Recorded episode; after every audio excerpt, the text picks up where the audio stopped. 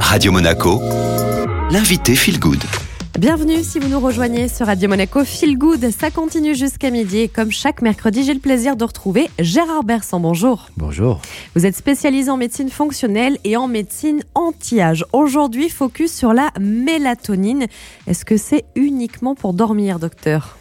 Alors, la mélatonine, c'est une molécule qui est très intéressante. C'est une hormone naturelle qui régule le rythme veille-sommeil. Donc, elle est très connue, effectivement, à la fois pour dormir ou pour récupérer des décalages horaires, par exemple. Mais pas que. Il faut savoir que la mélatonine a aussi une action antioxydante qui est très intéressante que c'est également un régulateur de la glycémie, c'est un immunostimulant qui a pas mal d'actions qui sont complémentaires à ce rythme veille-sommeil. Est-ce qu'il y a un moment euh, pendant lequel on sécrète la mélatonine?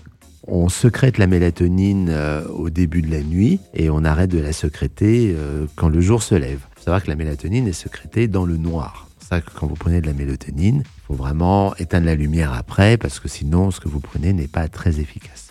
Mais il faut savoir également que les cycles mélatonine sont liés au cycle du cortisol et sont liés aussi au cycle de l'hormone de croissance. Quand la mélatonine chute le matin, c'est là où le cortisol augmente. On a un pic matinal de cortisol. Et le cortisol, je vous rappelle que c'est extrêmement lié à la gestion du stress et à la sécrétion d'hormones de croissance et donc euh, à tout le système immunitaire hormonal global. Alors, est-ce qu'on doit en prendre de la mélatonine ou pas du tout? Il faut savoir que d'abord, la mélatonine pique, il est assez tôt, il est vers 15 ans, et dès 20 ans, on commence à faire chuter notre taux de mélatonine. Donc, dès qu'on a dépassé les 60 ans, on n'est plus qu'à 10% euh, de notre sécrétion de mélatonine par rapport à nos 100% de, de 15 ans. Donc, de toute façon, on est pratiquement tous en déficit de mélatonine avec l'âge. Alors, est-ce qu'on doit prendre de la mélatonine? À mon avis, oui. D'abord parce qu'on en manque, et ensuite parce que ça régule tout le reste la mélatonine est un métabolite, c'est-à-dire un produit de dégradation de la sérotonine. Donc attention, ça marche dans les deux sens. La sérotonine va produire de la mélatonine, mais vous apportez trop de mélatonine, vous risquez de freiner votre sérotonine et donc d'avoir des effets sur l'humeur. Donc, on prend de la mélatonine, pas en continu, on fait des cures.